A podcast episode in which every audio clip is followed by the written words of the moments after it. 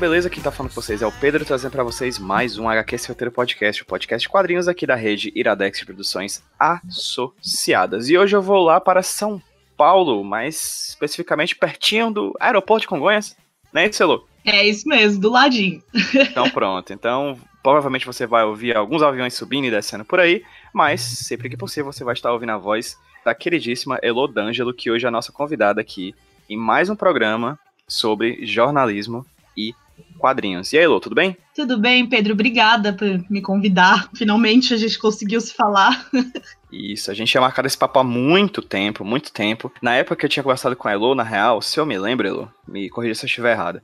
Eu tinha te convidado pra gente papear sobre o teu projeto de TCC, Isso. que era sobre jornalismo, quadrinhos e questões relacionadas ao aborto, né? Foi de quando isso? Nossa, foi no fim, na verdade, no começo de 2017, que eu fiz o TCC em 2016. Aí em 2017 que a gente se adicionou nas redes, começou a se Uhum. falar. Mas foi isso mesmo.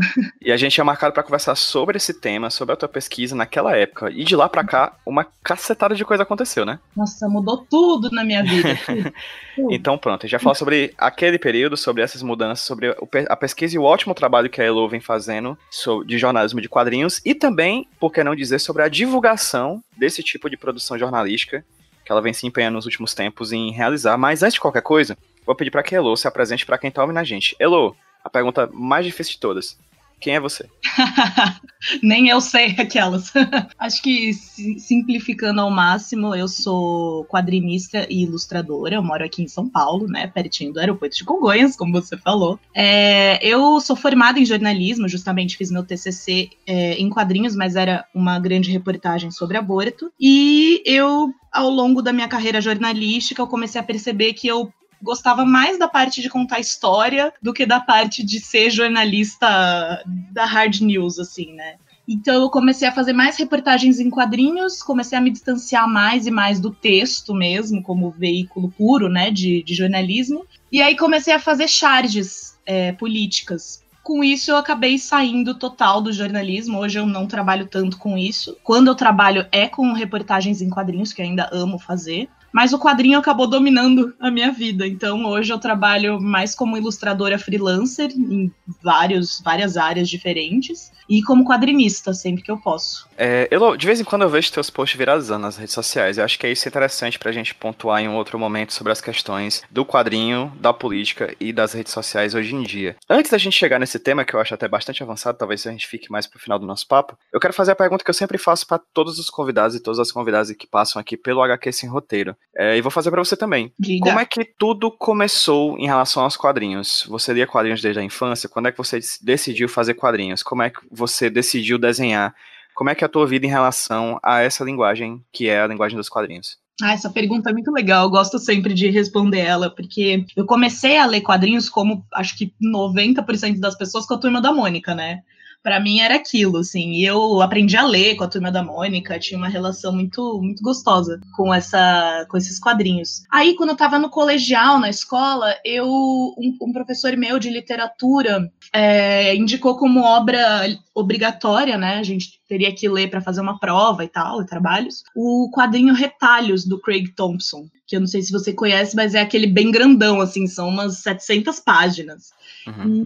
E, e aí eu, eu comecei a ler aquilo, eu fiquei completamente maluca, assim, completamente apaixonada pelo estilo dele, pela história que ele estava contando. Eu não imaginava que as pessoas poderiam usar quadrinhos para contar uma história tão íntima e, tão, e de um jeito tão poético, tão lírico. E eu fiquei muito encantada, muito, muito mesmo. É, nessa mesma época, eu comecei a fazer aula de desenho clássico, assim, bem básico mesmo, numa escola de artes em que o professor era quadrinista e estava finalizando o quadrinho dele, ele chama Leandro Casco. Como ele estava nesse meio do quadrinho, ele também começou a, a botar lenha na fogueira para fazer quadrinho, entendeu? A gente trocou ideias sobre esse quadrinho do Craig Thompson aí, ele me indicou outro que é o Persepolis da Marjane Satrapi, aí eu já li também, já achei mais maravilhoso ainda, porque daí não é só uma coisa lírica, era uma coisa que também misturava política e o, o, o contexto em que ela estava vivendo e tal. E aí nessa nesse mesmo período assim do colegial, eu tinha uma espécie de TCC na escola que a gente tinha que escrever uma autobiografia e podia ser em qualquer formato, podia ser vídeo, texto, poesia, enfim. Aí eu falei, nossa,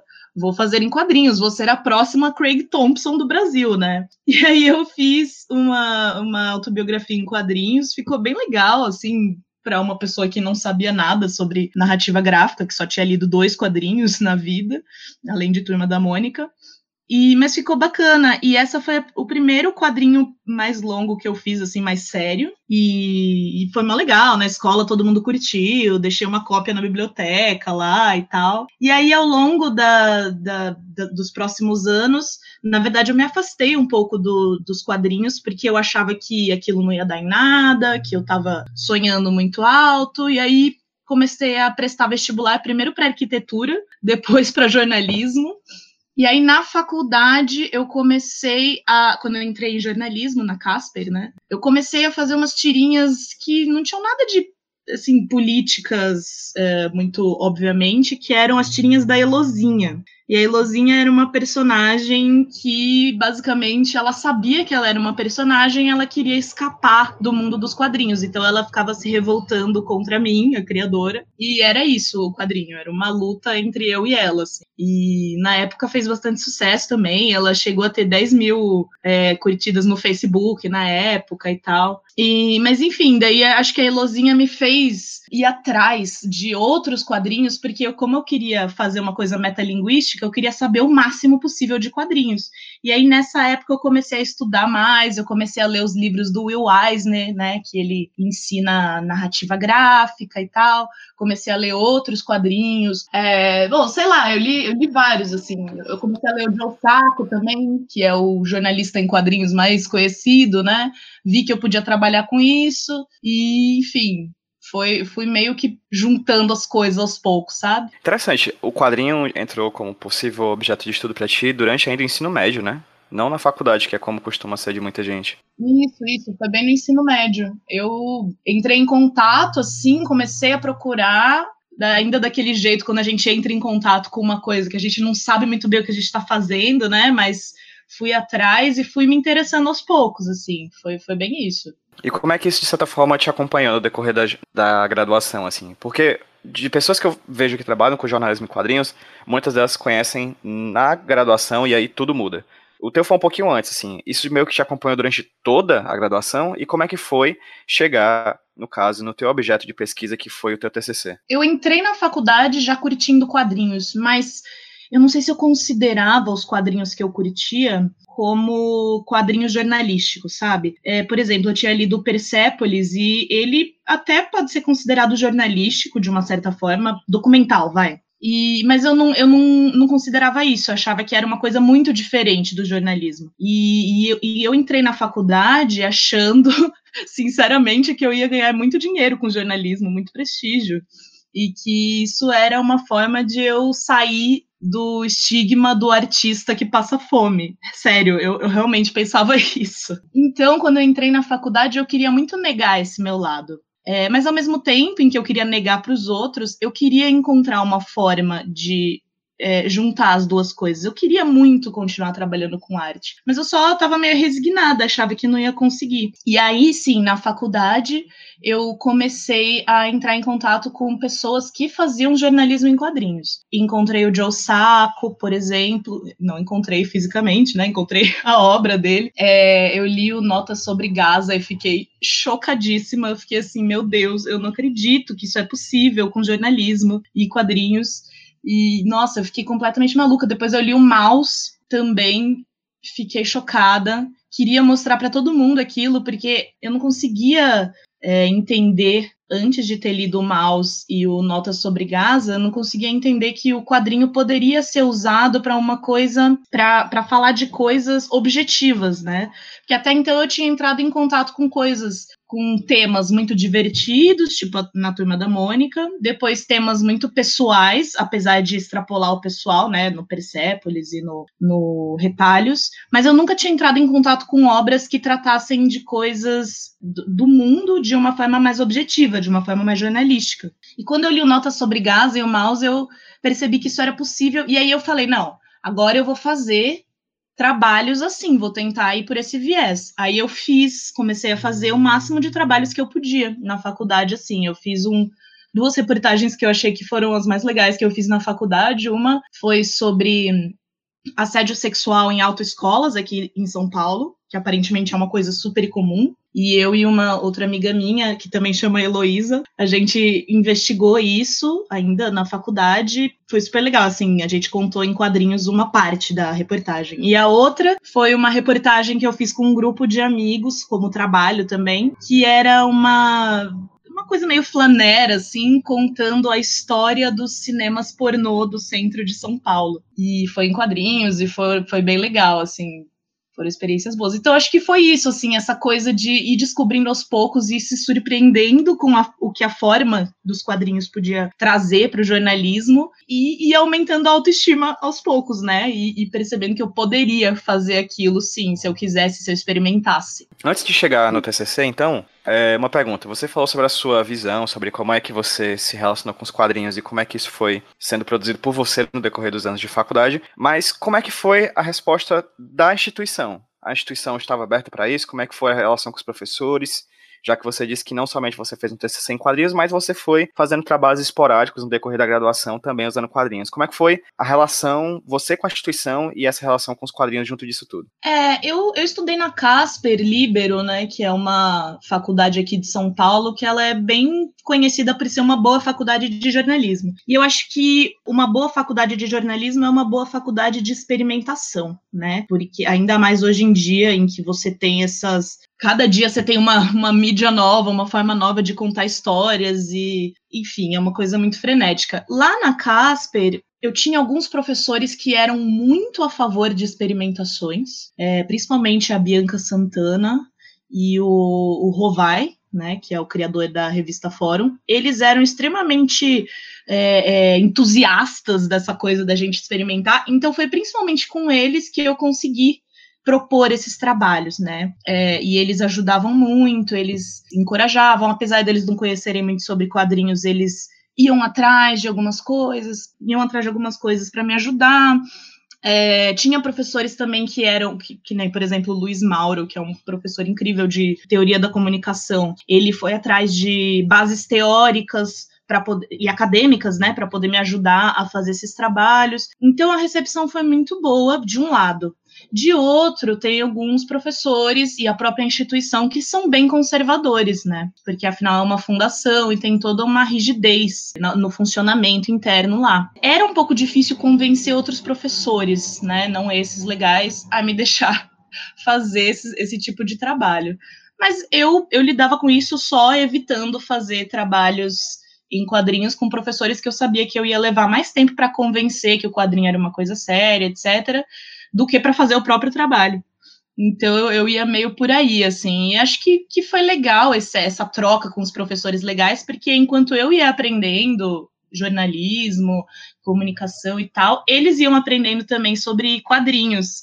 Então foi, foram trocas boas, assim. Eu, eu, eu tentei não, não, não ficar dando murro em ponta de faca na faculdade, onde não precisava, porque, sei lá, eu queria mais aprender do que ficar brigando, sabe, para a faculdade uhum. entender e tal. E eu achava que era mais legal começar de alguma forma para ter algum material para mostrar que aquilo era possível. E aí foi, foi assim que eu fiz, mais ou menos. E como é que foi chegar no tema do teu TCC e decidir que seria um TCC em quadrinhos? É, eu estava muito em dúvida sobre o meu tema de TCC, mas eu sabia que eu queria fazer em quadrinhos, assim, eu achava que eu precisava ter um quadrinho longo, jornalístico, né, para para minha carreira alavancar, para eu conseguir usar isso como base para eu continuar trabalhando com isso.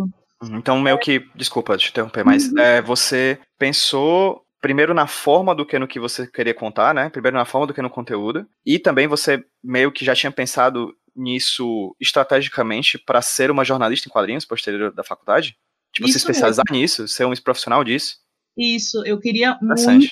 É, porque, na verdade, eu sou uma pessoa, assim, muito é, eu tenho muita dificuldade de, de migrar de profissão e de área, assim. Então eu achava assim, meu, eu fiz jornalismo, eu tenho que ser jornalista, entendeu? Eu, eu tinha muito medo de sair desse, dessa profissão, enfim.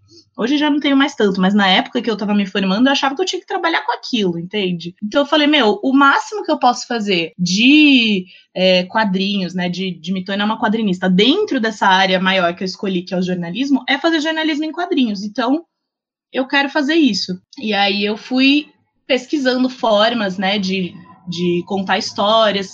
Aí eu encontrei, conheci o Alexandre de Maio, né, que é o nosso Joe Sacco, eu acho. é o mestre, é o cara que desbravou o jornalismo em quadrinhos aqui no Brasil, que ainda desbrava, né? E eu fui conversar com ele com algumas ideias em mente, assim, e essa ideia do, do, esse tema do aborto foi um dos que eu falei para ele. Ele falou: Meu, faz esse, porque é um tema que ninguém fala é, direito. Quando fala, fala de um jeito super pesado. É, é, é legal porque você pode entrevistar pessoas e desenhar elas, mostrar o rosto delas, não, não exatamente como ele é, mas mostrar um rosto, porque geralmente você tem aquela taja preta na cara da pessoa, aquela voz de pato, então você pode até, inclusive, criar rostos diferentes, né? É, você pode mostrar, fazer é, infográficos no meio, mostrar coisas de forma visual, sem ser sensacionalista, então acho que se encaixa muito bem, ele me falou isso, né? E aí eu falei, pô, é verdade, esse tema é muito bom, assim, é um tema que sempre volta, né? Sempre as pessoas sempre buscam informação sobre, seja porque elas estão atrás de aborto, ou seja porque elas estão curiosas, ou seja porque é, virou uma polêmica de repente por causa de um projeto de lei, é um tema que sempre volta à tona. Então eu, eu, resolvi que eu ia fazer sobre esse tema, sim, apesar dele ser um tema bem pesado, e acabou que fluiu muito bem.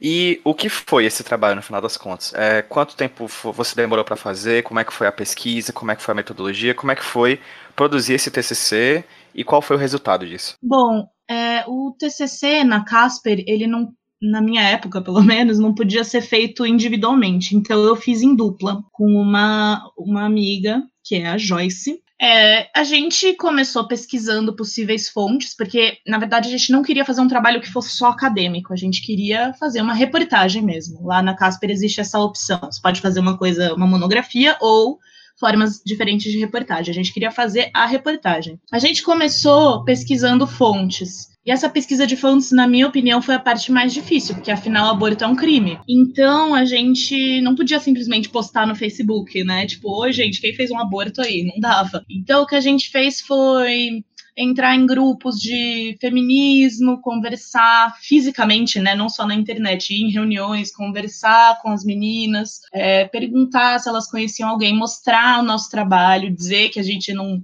não ia julgar elas, que era uma coisa só para contar história mesmo delas e tal. Foi difícil, mas a partir do momento que apareceu a primeira, todas as outras apareceram e a gente percebeu que era só uma questão de é, entrar nesse mundo, assim, porque na realidade é, muitas mulheres já abortaram, a gente nem imagina quantas, né?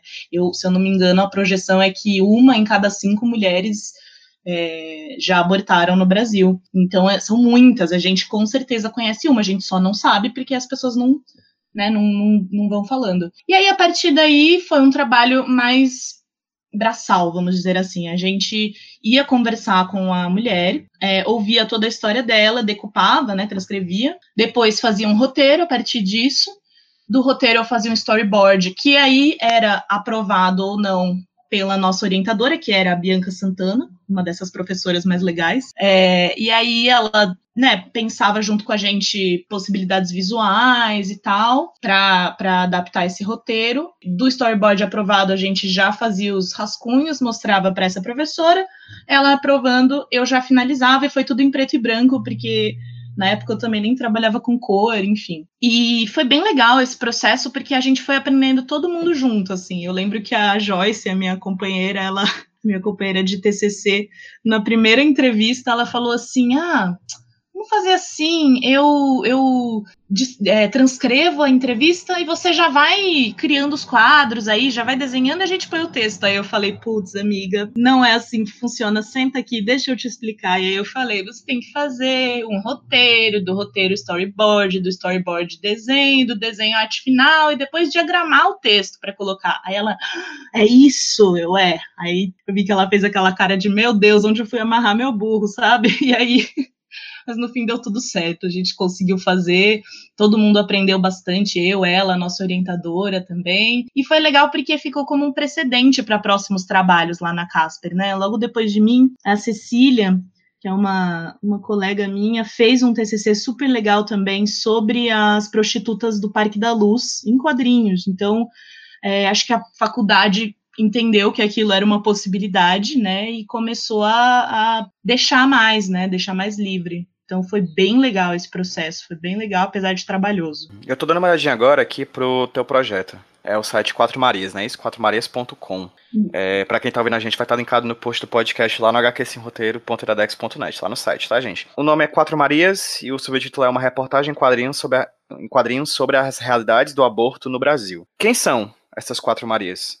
De, o que você conseguiu tirar dessas histórias? eu, a gente foi atrás de mulheres que fossem muito diferentes uma da outra, né?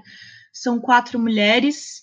Uma é mais velha, ela fez o aborto durante a ditadura militar. A outra é uma garota mais parecida comigo, uma garota de classe média alta, branca, universitária na época. É, a outra é uma garota que fez um aborto legal depois de ter sido estuprada. E a outra é uma garota é, da periferia de São Paulo que abortou em casa. Então, eu, a gente tentou pegar mulheres bastante diferentes entre si e usar o aborto como uma linha guia, né? como uma forma de juntar essas narrativas, que apesar de serem diferentes na forma do aborto, na forma como a pessoa lidava com o aborto, é, em questões psicológicas, enfim, eram muito parecidas em alguns pontos. E acho que o maior deles era o medo, o medo de abortar e não não conseguir sobreviver, ou o medo de não conseguir abortar e ser obrigada a ter um filho, talvez com alguma sequela, ou o medo de ser presa, principalmente no caso da, da garota da periferia. Então, essas mulheres, na verdade, elas formam uma só, né? Que é a mulher brasileira que é impedida de, de abortar, de exercer essa, essa liberdade sobre o próprio corpo. E a gente escolheu chamar de Maria, uh, todas elas a gente inventou um nome, né? um Maria composto, né? É, com a ajuda delas, a gente pedia para elas falarem o que, que elas achavam que seria legal nesse nome. E a gente chamou de Maria justamente por causa da mãe de Jesus, né? Que é uma mulher que, querendo ou não, vou ser polêmica agora, mas querendo ou não, ela foi obrigada a ter um filho, né? Ela nem, nem, nem teve uma relação sexual para isso, mas ela foi obrigada a ter um filho, porque o filho dela seria o Messias. Então a gente resolveu usar esse nome bem nessa nessa pegada assim. Que nesse caso as nossas Marias não tiveram que seguir com a gravidez. Então foi meio por aí, assim, a gente tentou pegar mulheres muito diferentes com esse mesmo problema, para ver mesmo como que, que as várias mulheres poderiam lidar com isso. E, e o interessante que a gente achou é que as formas são muito parecidas elas sempre vão atrás de um apoio de pessoas que elas confiam, elas sempre têm muito medo, elas sempre, é, é, quando acaba, elas se sentem muito aliviadas, não tem nenhuma dúvida sobre o que elas fizeram. Então, é, foi bem interessante nesse sentido, assim, apesar das diferenças elas serem muito parecidas. E no final rendeu esse site, né, que, você, que eu tô vendo aqui agora, que são que reúne muita informação, né? Eu tava dando uma olhadinha, uma passada na, nas páginas. Você, na própria HQ, você mistura muitos documentos, né?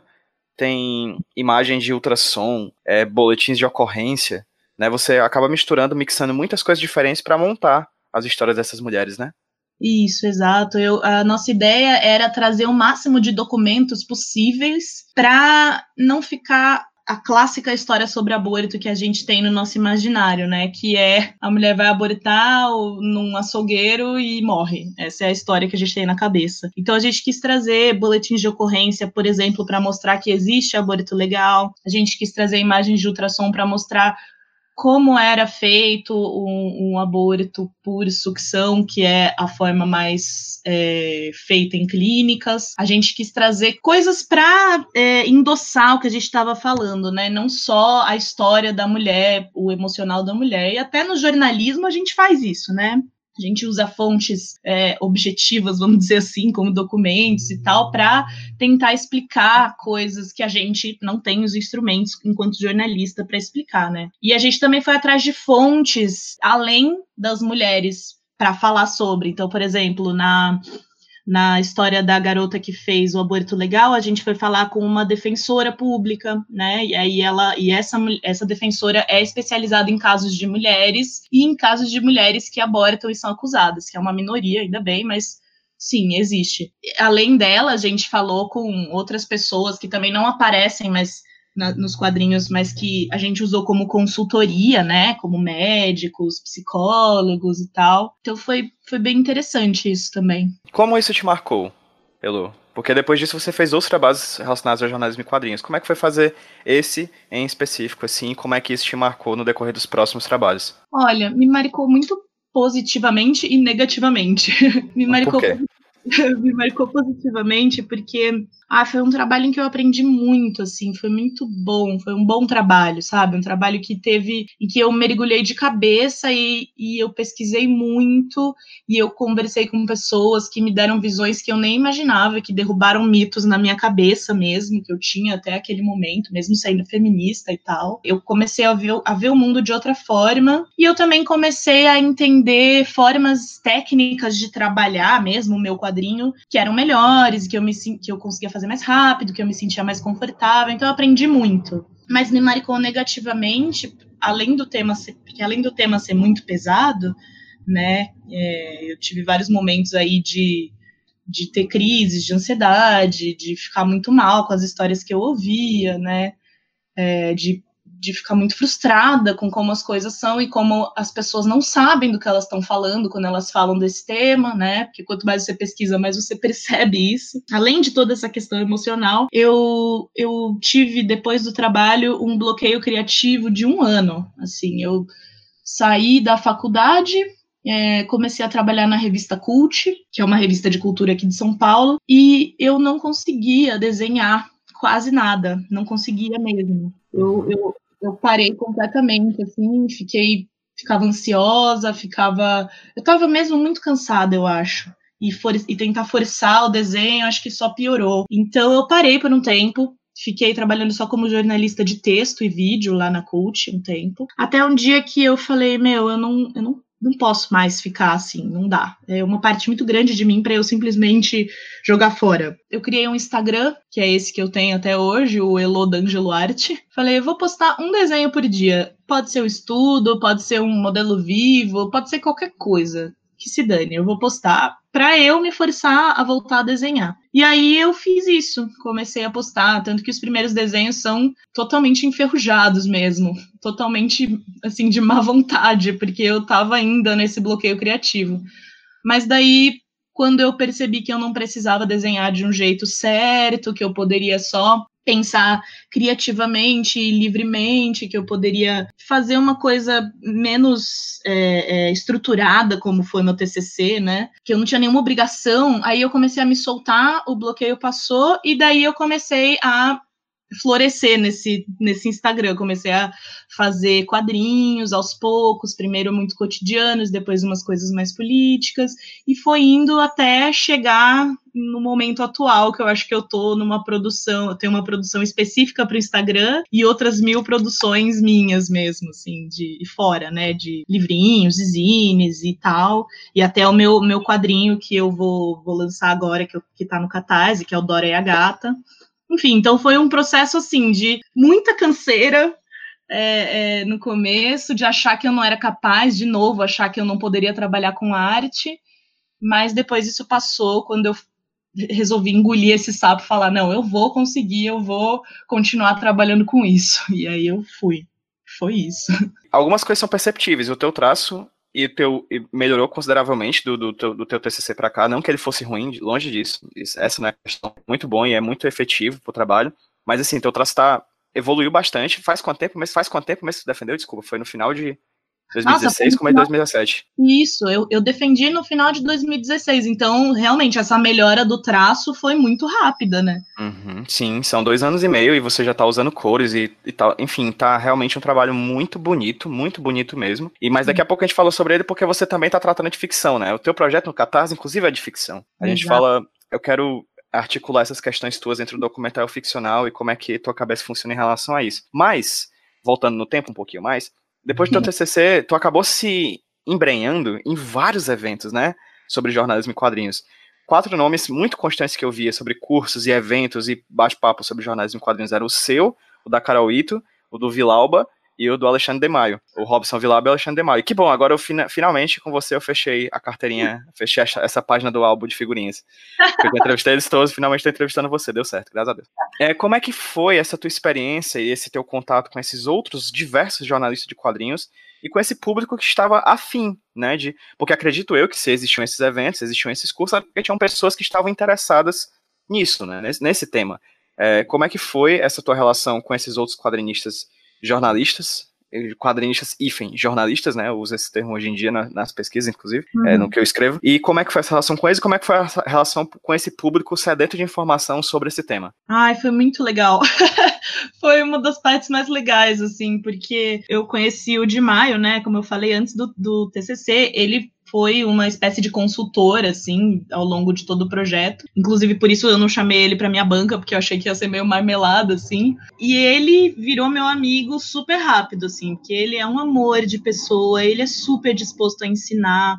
E a gente, acho que a gente é, começou nutrindo uma relação muito profissional, mas depois virou uma amizade mesmo. A Carol Ito eu convidei para minha banca, e no começo era uma, uma relação super também profissional, assim, depois a gente virou super amigas, ela, nossa, a gente começou a pensar em fazer quadrinhos juntas e trocava ideia e tal coisa. E acho que a o momento de união maior foi quando a gente foi para a Bienal de Quadrinhos de Curitiba, é, em 2017, acho.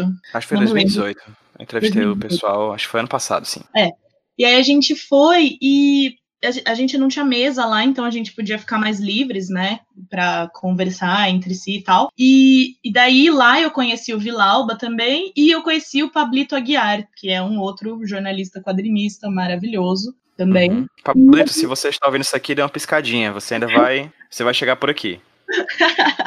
é, ele é, ele é realmente incrível, esse menino também. Ele faz quadrinhos sobre os moradores da favela da Alvorada, em Porto Alegre, e são lindos. Uhum. Mas enfim, a gente se conheceu e a gente virou meio a turminha do jornalismo em quadrinhos, assim. E aí, dessa turminha que também tinha o, o Paim, que é um grande estudioso de quadrinhos, né? A gente começou a. A gente fez um grupo de WhatsApp e começou vários projetos, começou a circular essa coisa. O Alexandre de Maia é um cara muito bom em, em cavar eventos, né? Porque ele é muito interessado em, em divulgar o jornalismo em quadrinhos, né? Que é o ele sim, é o, ele vive disso, né? Inclusive agora ele tá trabalhando, é, fazendo registros em quadrinhos de futebol, assim, hard news mesmo, de futebol em quadrinhos. Então ele é muito interessado nisso, ele é muito interessado em fazer, é, em trazer novidades, em testar coisas novas, e a gente vai na onda dele, assim, ele, ele chama a gente para eventos o tempo inteiro e a gente faz. E a gente vai, a gente tenta explicar para as pessoas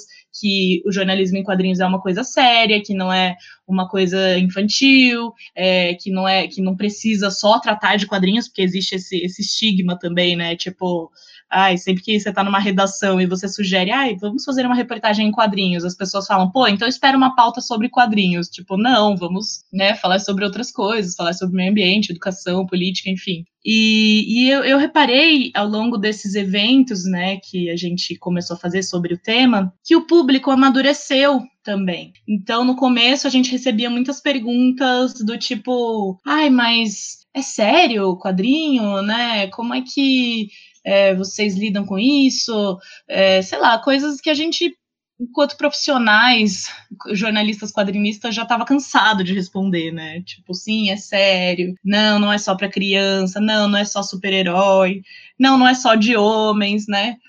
E, e, ao longo do tempo, esse público foi amadurecendo e começando a fazer perguntas mais interessantes, tipo como a gente usava o quadrinho para esconder a identidade de uma fonte, como a gente podia garantir que o que a gente falava ou desenhava né, no quadrinho era, era real mesmo e não uma coisa subjetiva, uma interpretação subjetiva do nosso. Né, do, da, da pauta. Então, o público foi amadurecendo, os diálogos ficaram cada vez mais legais e eu acho, eu quero achar que a gente está conseguindo aumentar a aceitação para essa forma, né, de fazer jornalismo. É, que é, a nossa, nosso objetivo maior é mostrar que os quadrinhos podem ser um, um, uma plataforma para o jornalismo, tanto quanto texto, tanto quanto vídeo, tanto quanto foto. Acho que é isso assim que a gente quer mostrar e juntos acho que a gente consegue porque os nossos traços e os nossos temas são muito diferentes, né? Então dá para ter uma amostragem boa, um portfólio bom aí de jornalismo em quadrinhos e, as, e dá para convencer melhor as pessoas. Pô, tu pontuou uma coisa aí que eu acho interessantíssima que acho que dá para talvez você falar um pouco mais sobre isso, que é a questão do traço.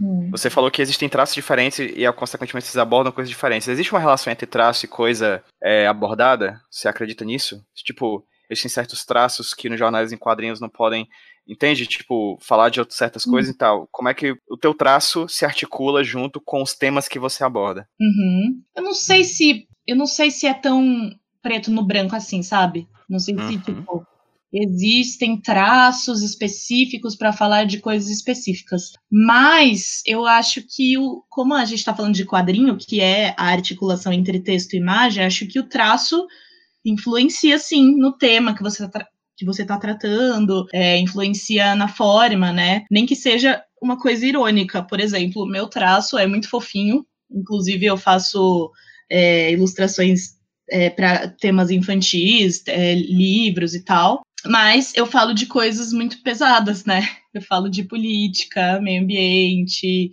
feminismo, racismo, com o meu traço fofo. Isso ajuda, porque é meio irônico, sabe? Aquela coisa tipo, ai, é tão fofinho esse traço que bonitinho, e de repente o cara tá falando sobre aborto.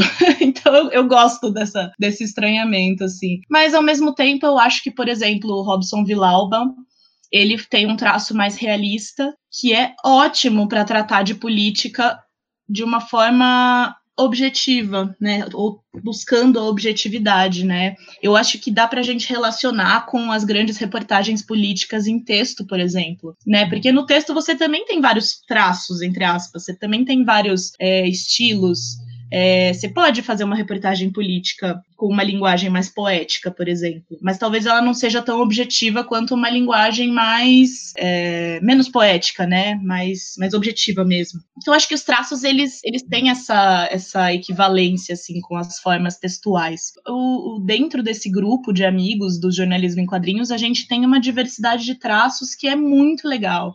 E muitas vezes a gente trata dos mesmos temas com traços diferentes e a abordagem fica diferente, sabe? É, por exemplo, o próprio Robson, o Vilauba, ele fez uma reportagem em quadrinhos sobre a manifestação, acho que era uma das manifestações das mulheres contra o Bolsonaro, se eu não me engano. E eu também fiz uma, uma reportagem sobre esse mesmo tema com o meu traço. E embora a gente tenha feito basicamente a mesma pauta, ficaram muito diferentes as reportagens, sabe? O meu tá puxando mais para uma coisa da uma coisa da, das razões das mulheres estarem lá. Eu entrevistei as, as é, líderes do movimento e tal. E o meu, o, o, Robson, ele foi por outro lado, ele foi por uma pegada mais emocional, conversou com a esposa dele, pegou alguns depoimentos, foi também por uma, uma um viés dele ser homem e tá lá como um observador e um apoiador. É, é muito interessante isso, sabe? Os traços, eles, apesar de serem muito diferentes, às vezes dá para fazer a mesma pauta e sai resultados completamente diferentes. Você falou lá no começo do nosso papo, e eu tô aqui agora olhando pro teu Instagram, o fato de você estar tá meio que saindo um pouco mais do jornalismo em quadrinhos e ter falado, feito bastante charges nos últimos tempos, né? Uhum. É, além disso, também no teu Instagram você tem várias ilustrações que você fez para matérias da agência pública, né? De outros veículos de comunicação, de variados veículos de comunicação. Existe uma diferença na tua cabeça da metodologia de fazer um quadrinho, da metodologia de fazer uma charge, ou os processos são muito similares? Como é que a tua cabeça funciona em um ou em outro? Olha, quando eu faço uma charge, geralmente a ideia me vem como um raio, assim. E quando eu faço um quadrinho, é uma coisa mais difusa, sei lá, como uma nuvem chegando, vai, uma nuvem de tempestade. A charge, geralmente, eu tô muito brava, tô muito irritada, assim, muito, muito triste, eu preciso botar aquilo no papel rápido. E geralmente a charge tem um quadro só, né? É, ela é mais rápida mesmo. Então eu boto no papel. Às vezes eu mudo, né? Eu penso melhor e tal, mas é assim. O quadrinho ele vem mais calmo. Primeiro a ideia me vem, né? Como se você estivesse numa praia vendo a tempestade chegar. A ideia vem vindo. Primeiro eu olho para ela e falo, tá, tem uma ideia ali. Aí ela vem, vem. Eu vou me acostumando com ela, ela vai tomando forma e tal, até a chuva cair de fato e eu desenhar. E aí o meu desenho é bem menos rápido do que a charge. Eu faço vários quadros, às vezes eu faço storyboard, dependendo do quadrinho, né, que eu quero fazer, e, e vou, vou trabalhando assim até a finalização. Então é bem mais, mais lento, principalmente se tiver entrevista no meio, né? Principalmente se tiver que, que ter outras fontes. Então eu tenho que ler. É, um trabalho que eu tenho feito agora, que é bem legal, é, é fazer quadrinhos de trechos de livros então tem esse tempo do livro, né? Eu quando eu leio eu vou grifando, vou anotando coisas para pensar, para ter ideias de outros quadrinhos. Então é um processo bem mais lento e, e, bem mais gostoso, na minha opinião, porque é mais trabalhado. A charge é muito tipo, meu, eu preciso me aliviar disso, porque senão eu vou morrer, vou explodir. E aí eu faço. Mas é impressionante também como a charge ela tem um poder de impacto talvez maior do que o do quadrinho, né? Ela é bem mais rápida em tudo, né? É, a charge ela tem que ter um conteúdo tão compreensível e tão ligado ao cotidiano que a pessoa tem que bater o olho e entender, sabe? Se, eu, eu acho que aquelas charges que você olha e tem que pesquisar e não sabe direito do que se trata, eu não acho que são boas charges. Não dizendo que charges que você tem que pensar são charges ruins. Não, não estou falando isso. Porque as charges da Laerte, por exemplo, você às vezes você não entende na hora, mas você sabe que tem algo ali. Você fala, meu, essa mulher é poderosa, assim. Você sabe que tem algo que você não pegou, mas que tá ali. Mas eu acho que tem chargistas que são que, que tentam ser tão rápidos e que acabam achando que o que tá na cabeça deles todo mundo vai entender e às vezes não. E aconteceu comigo algumas vezes. Eu fiz charges que eu falei, é, essa é genial. Aí eu esperei até o dia seguinte para postar e daí eu reli de manhã assim e falei, putz, é. Não, acho que eu não pensei muito bem.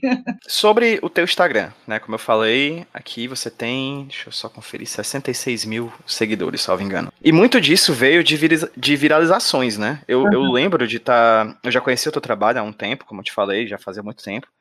E de vez em quando eu tava vendo os stories de amigas, de amigos meus, e tava lá. Teu traçozinho, olha, eu conheço ela, hein? Conheço. conheço antes, before it was cool, hein? E já tava, e, tá viraz, e virazava bastante, né?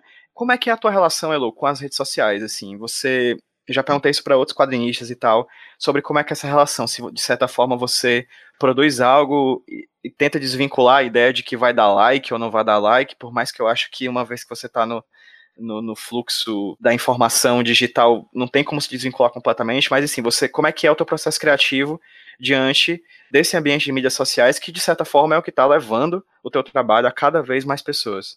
Sim, é, essa questão é bem complicada, assim, mas eu tento fazer uma parte da produção de quadrinhos do meu Instagram para viralizar uma parte. Porque eu acho que é, é, importante ter um público grande, né? Eu, eu não, não posso negar isso. Eu acho que é meio análogo a, sei lá, todo veículo de mídia digital tem um caça-cliques, né? Tem algumas matérias que são feitas para aumentar os acessos, porque assim eles podem ter mais anúncios. Isso eu faço, é uma estratégia de mídia também. Mas os quadrinhos que eu faço para buscar mais likes são quadrinhos que não são tão voltados à política, são quadrinhos mais cotidianos, talvez sobre questões da mulher, que aí sim são, são políticos, mas quadrinhos mais simples, né?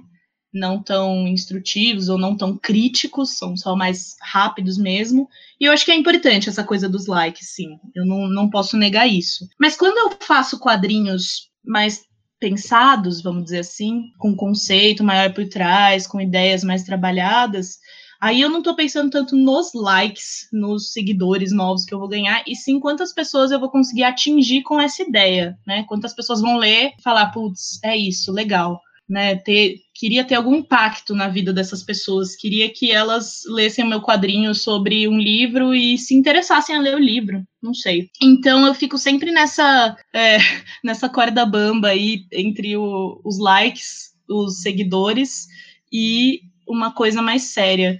E, e é, sei lá, tem situações que são interessantes e chatas também dentro desse contexto maior, tipo, uma briga que eu tenho tido agora muito firmemente é a briga pelos créditos, que as pessoas não dão créditos, porque elas vêm na internet, acham que tá de graça ali, elas podem só replicar. Tem gente que replica, corta minha assinatura, tem gente que replica e fala que a autoria é dele, né? Então, é bem chato isso, e com um número grande de seguidores, isso vem também, né? Mas sei lá, eu tento abstrair, tento abstrair isso. Uhum. Tem uma coisa que eu acho fascinante do teu trabalho, que você falou aí que a char já tem mais poder de viralização e o quadrinho ele é mais elaborado, consequentemente ele tem um, uma certa dificuldade em furar uma certa bolha, mas cara, teve um quadrinho, eu juro por Deus, eu não vou lembrar qual foi o que, o que você fez, mas eu vi stories de galera compartilhando cada uma das imagens.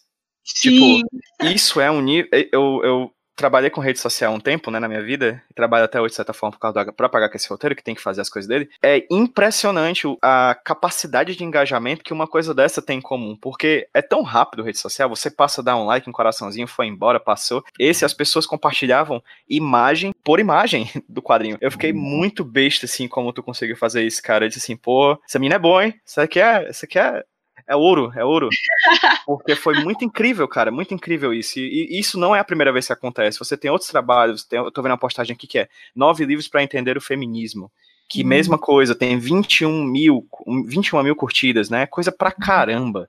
E é uma postagem longa que necessita de uma certa atenção do público uhum. para ir lá, passar imagem por imagem, ler palavra por palavra, né? Enfim, Sim. isso eu acho incrível do teu trabalho. Pô, obrigada.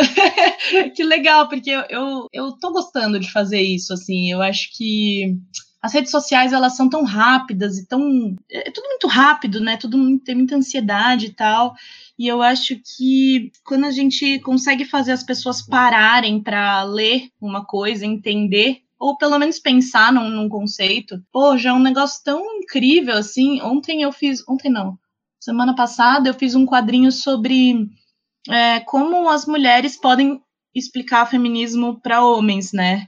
E, na verdade, era um quadrinho voltado para os homens, falando com os homens: oh, acho que vocês estão entendendo errado, a gente não está querendo que vocês morram, a gente está pedindo ajuda de vocês, etc. Teve uma grande discussão e tal dentro do, do, do quadrinho, né? Dentro do, dos comentários. Mas a quantidade de homens que leram aquilo e falaram, tipo, ah, eu não, não sou feminista, mas tô entendendo. Ah, eu não concordo, mas agora entendi coisas que eu não tinha entendido. Nossa, foi surpreendente, sabe? Então é, é, meio isso que eu quero buscar. É isso que eu quero, assim. Eu não, sei lá, não gosto tanto da ideia de só ter likes, assim. Quando tem um quadrinho meu que tem muitos likes e não tem nenhum comentário, eu me sinto meio mal. Eu fico assim, poxa. Uhum. Mas eu, eu queria ter essa troca, sabe?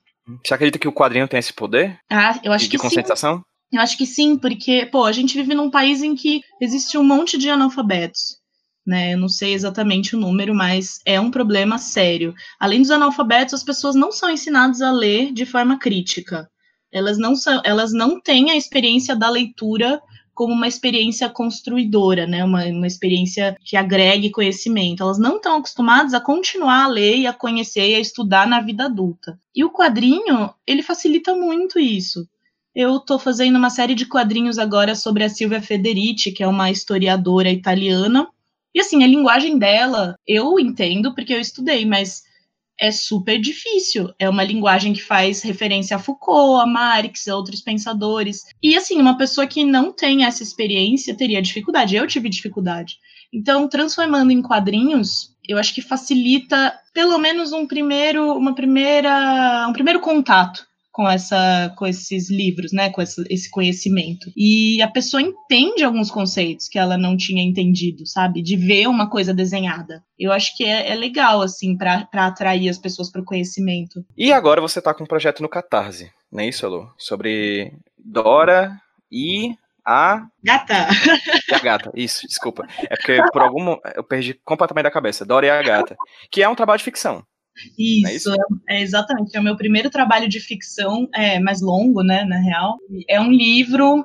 Ele, na verdade, é assim. Eu comecei a fazer a Dora e a Gata, pensando em publicá-la como webcomic no Instagram, como uma novela de quadrinhos, né? Ao longo do tempo, enquanto eu fui fazendo esses, esses quadrinhos, eles começaram a aumentar muito, a história começou a ficar muito grande, e aí eu decidi fazer um livro. Então, Dora e a Gata é a história da Dora, que é uma garota que encontra uma gata, decide adotar, e aí elas vão amadurecendo juntas. É, a, gata ajuda a Dora a ter várias vários insights sobre a vida dela, enfim, ajuda a Dora a amadurecer, né? E eu tô postando essa historinha toda segunda e sexta, às duas da tarde, no Instagram, em pequenos capítulos, né? Agora eu já tô com a, a campanha no Catarse, quem quiser ajudar, inclusive, é catarse.me barra Dora Gata, bem simples. E aí a ideia é, eu vou postar uma parte desses quadrinhos no Instagram, não vou postar a história inteira. Quem quiser ter acesso ao final, que é muito bom, modéstia à parte, precisa uh, apoiar no Catarse. E tem várias recompensas super legais, aquela coisa toda que a gente sabe, né? E como é que é fazer ficção depois de tanto tempo fazendo quadrinho documental? Nossa, é muito difícil. Por quê? É porque na história documental, né, é uma história de verdade, ela já é interessante por si só, afinal, poxa, eu, eu, decido contar essa história porque ela é interessante, né, que eu acho que ela vai interessar outras pessoas além de mim. Mas na história ficcional, a história é, foi criada por mim, então é, é meio egocêntrico da minha parte achar que ela é interessante só porque eu criei, né? Então tem essa insegurança de achar, tipo, ai, será que a história tá boa? Será que é isso mesmo? Será que eu não errei, né? E, e como eu não tenho experiência na ficção, como eu sou muito ligada à realidade, apesar de já ter lido muitas ficções e tal, rola essa insegurança, né? Rola esse medo de, poxa, ter feito um roteiro com furos, sei lá. Eu, na verdade, eu só consegui fazer esse, esse quadrinho porque eu resolvi que eu não ia me atentar a isso e eu ia terminar. Meu, meu objetivo era terminar a minha primeira obra de ficção maior. E deu certo, assim. Eu gostei muito do resultado, acho que ficou bem legal. Foi um exercício ignorar essas autocríticas, mas eu gostei. Eu gostei de ter feito e quero fazer mais ficções a partir de agora. E como é que tá sendo a experiência com o Catarse, com o financiamento coletivo, com o público que tu fomentou nos últimos anos?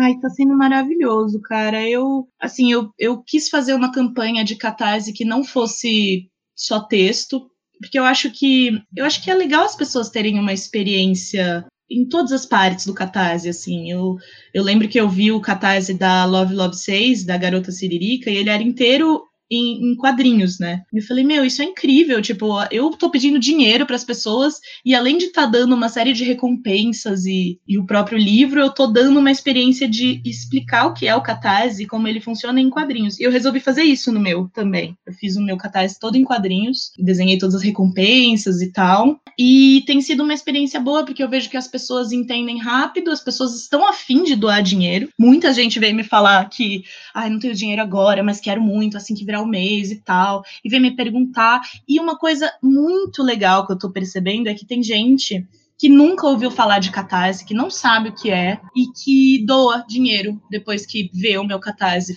Porque eu tenho feito também um, um, esforço considerável de explicar muito, quase todos os dias, o que é o catarse como ele funciona, como você pode doar, etc, etc. Porque eu sei que uhum. muitas pessoas chegam no meu, no meu Instagram sem, sem consumir quadrinhos também, entende? É isso que eu ia perguntar, se tu meio que tu acha que é por causa disso, causa desse público que tu fomentou de pessoas não leitoras que acabaram se tornando leitoras. Sim, exatamente isso.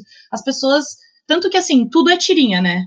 Tipo, elas, uhum. não sabem, elas não sabem nem o nome, tipo, elas não, não diferenciam charge de tirinha, de webcomic, de página, de. Não, elas só chamam tudo de tirinha. E eu sinto que um, eu tenho feito um trabalho quase de alfabetizar essas pessoas em quadrinhos, sabe? Tipo, eu, eu faço questão de quando a pessoa, por exemplo, chama o Dora e a Gata de tirinha, eu falo, oh, isso não é uma tirinha, é uma webcomic. Uma webcomic é uma novela em quadrinhos para o meio digital. E a pessoa, ah, massa, não sabia, legal. É, quando a pessoa fala tirinha e é charge, eu falo, ah, isso é uma charge. Então, eu acho que é legal isso. E eu vejo as pessoas muito maravilhadas com o Catarse, que é um negócio que, pra gente que tá no meio dos quadrinhos, meio que não é novidade, né? É muito comum, é, Catarse e tal. E, e eu vejo as pessoas entendendo coisas como custo de impressão, né, custo de entrega, porque quando eu, eu soltei o Catarse, eu fiz questão de fazer um, aquelas perguntas do, Insta, do Instagram, aquelas figurinhas. Tipo um, um, perguntas mais frequentes sobre o Catarse. Eu abri e as pessoas mandaram.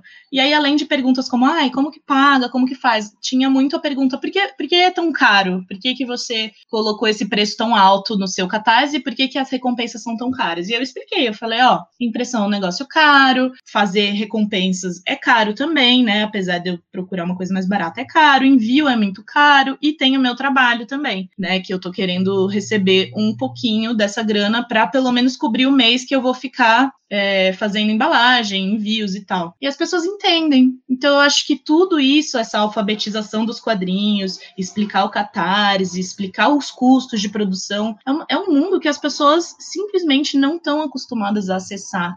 Muito porque não se valoriza arte e cultura no geral no país, e muito porque as pessoas não estão acostumadas a comprar livro, não estão. Então, se você vê um livro de 40 reais, você já acha caro quando na real é bem barato, considerando o custo de produção, né? Então eu tenho gostado muito de ter essa experiência, por mais que às vezes me irrite um pouco, eu fico, poxa, eu já expliquei 300 vezes, tenho que explicar de novo, mas tudo bem, acho que faz parte. E sei lá, eu acho, eu tô muito agradecida com as pessoas estarem entrando nesse mundo através do meu projeto também, e muito agradecida por elas estarem doando sem nunca terem doado para ninguém dinheiro para campanhas e tal. Tô muito feliz mesmo, assim. Perfeito, Elo, perfeito. Adorei mais esse papo sobre jornalismo em quadrinhos e sobre outras coisas além do jornalismo em quadrinhos, certo? Acho que essa série de, de produções sobre jornalismo em quadrinhos aqui do HQS Roteiro são uma das que mais me enriquece, assim, que é uma coisa que me interessa muito, eu adoro estudar sobre isso, é uma coisa que me interessa muito, essa relação entre quadrinhos e realidade, e é muito interessante saber a realidade da pessoa que trabalha com quadrinhos e realidade. Então, muito obrigado por você ter trazido essas informações pra gente aqui, e fala para quem tá ouvindo a gente, onde as pessoas conseguem encontrar o teu trabalho. Pô, beleza. Bom, primeiro eu queria agradecer, né, pelo, pelo papo, achei muito legal, muito interessante, ótimas perguntas, adorei. Espero que as pessoas gostem também.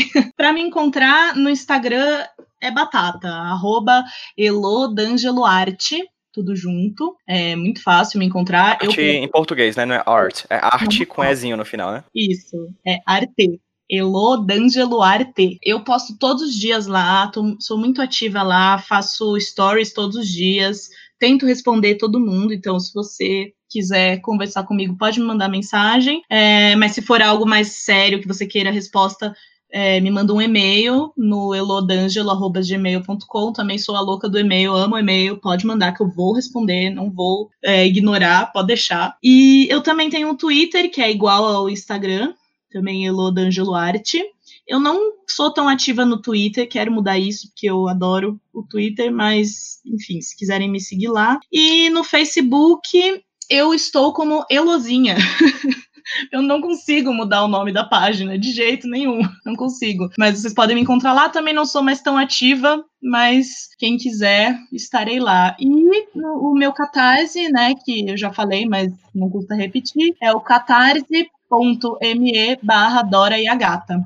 Então, quem quiser ajudar, estaremos muito felizes. Como todo mundo já sabe, todos esses links vão estar no post do podcast lá no hqsemroteiro.iradex.net. Antes de terminar, Elo, uma última pergunta. Como HQ Sem Roteiro não tem pauta mesmo, então não tem roteiro, eu esqueci de fazer essa pergunta e vou deixar para o final para a gente finalizar com ela. Tá bom. Você é muito ativa nesse campo, nesse espaço da discussão sobre jornalismo e quadrinhos aqui. Muito entusiasta, inclusive. Como você vislumbra o futuro do jornalismo e quadrinhos, ainda mais nesse cenário político que o Brasil tá? Nossa, que pergunta difícil. Exatamente, é por isso que eu deixei por último pra gente ter mais três horas de podcast a partir de agora.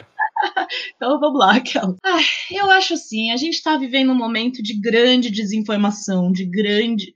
Na real, não de grande desinformação. Pelo contrário, a gente tem muita informação. E essa quantidade gigante de informações acaba desinformando, né? Porque uma hora você cansa uma hora você cansa de tentar eh, entender tudo que está acontecendo. Bom, dito isso, eu acho que o jornalismo em quadrinhos quadrinhos em geral podem facilitar esse processo. É muito mais fácil o seu olho querer ler um quadrinho que tem imagens do que o seu olho querer ler um textão, uma reportagem gigante. É muito mais fácil lidar com imagem do que com texto para divulgar qualquer material. E eu acho que o quadrinho ele explica muito bem as coisas de uma forma muito acessível, coisas como a reforma da previdência, é, como a reforma trabalhista, sei lá, problemas e, e, novas leis sobre o meio ambiente, elas podem ser explicadas em quadrinhos. Eu, inclusive, tô com é, esse projeto de fazer mais coisas focadas em política em geral, não só em feminismo, para atingir mais pessoas. Eu acho que esse é o grande trunfo assim do, do jornalismo em quadrinhos hoje. Porque e também eu acho que é muito mais difícil rolar uma notícia falsa num, numa reportagem em quadrinhos, por exemplo, porque cara, o trabalho que você tem para fazer um, uma reportagem em quadrinhos é tão grande. Ou você tem que ser muito cara de pau e muito antiético para fazer uma fake news em quadrinho, você tem que ser muito ingênuo, né? Porque, poxa, você vai ter que desenhar aquilo mil vezes, de mil formas diferentes, e com uma mentira é muito mais difícil, né? Então eu acho que facilita a leitura, facilita a disseminação de temas importantes e facilita que a gente não dissemine notícias falsas pelo trabalho mesmo. Talvez seja isso. Sim, é, é quase o oposto da, do modus operandi da fake news, né? O Joe Sacco chama o jornalismo de slow journalism, né? Que é exatamente o oposto do que a gente entende como fake news, que é a velocidade, né? A própria velocidade que está na base disso tudo, né? Exato, não é isso. Não tem. Lógico, você pode fazer uma charge com uma notícia falsa, uhum. pode. Mas, poxa, é. uma reportagem em quadrinhos aí é impossível. Não é impossível, mas, poxa, você tem que se dedicar muito, muito né? Perfeito, perfeito. É isso, Alu. Muito obrigado pelo papo, de verdade. Espero que esse seja o primeiro de vários que a gente venha a ter. Espero que em breve a gente esteja falando sobre o Dora e a Gata e vários outros quadrinhos que você faça em, segui é, em seguida. Estou muito ansioso pelos teus próximos trabalhos envolvendo jornalismo e quadrinhos também. E, enfim, saiba que o HQ Roteiro está de portas abertas para você. Ah, muito obrigada, querido. Eu posso dar um recado final aqui? Fica à vontade, é seu. É, eu só queria dizer para todo mundo que existem mulheres quadrinistas. Isso é muito importante. A gente não pensa nisso, mas existem. As mulheres uhum. fazem um trabalho incrível. Agora tá rolando a votação do prêmio Angelo Agostini de quadrinhos e tem várias quadrinistas mulheres lá concorrendo, inclusive a Carol Ito é, e várias outras colegas minhas. E eu queria pedir para as pessoas votarem nessas mulheres, não só porque elas são mulheres, mas porque o trabalho delas é realmente incrível. Então, se, se as pessoas puderem fazer essa, eu acho que vai ser de grande ajuda pra gente, porque é isso, a gente quer ter portfólio de prêmios para falar, oi gente, nós também somos incríveis, né? A gente precisa estar tá sempre é, emboçando isso. Então é isso, fortaleçam as quadrinistas mulheres, curtam, compartilhem, contratem e leiam, por favor. Um comentário muito comum para as pessoas invisibilizarem o trabalho feminino é de que, ah, eu não, não conheço o trabalho delas. Mas na real, numa pesquisa rápida você vê, assim, chega um momento em que é difícil você não ver, Sim. sabe? Por favor, façam façam isso. A Elo mandou o recado. Fica aí a dica. Elo, muito obrigado por esse papo de verdade. Obrigado a todo mundo que ouviu a gente aqui no HQ Sem Roteiro. E vamos dar um tchauzinho pra quem tá ouvindo a gente no 3, 2, 1. Tchau, gente! Tchau!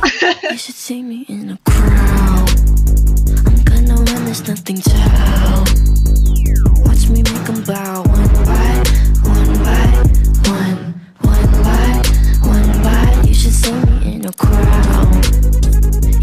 This is my favorite sound. Watch me make them bow.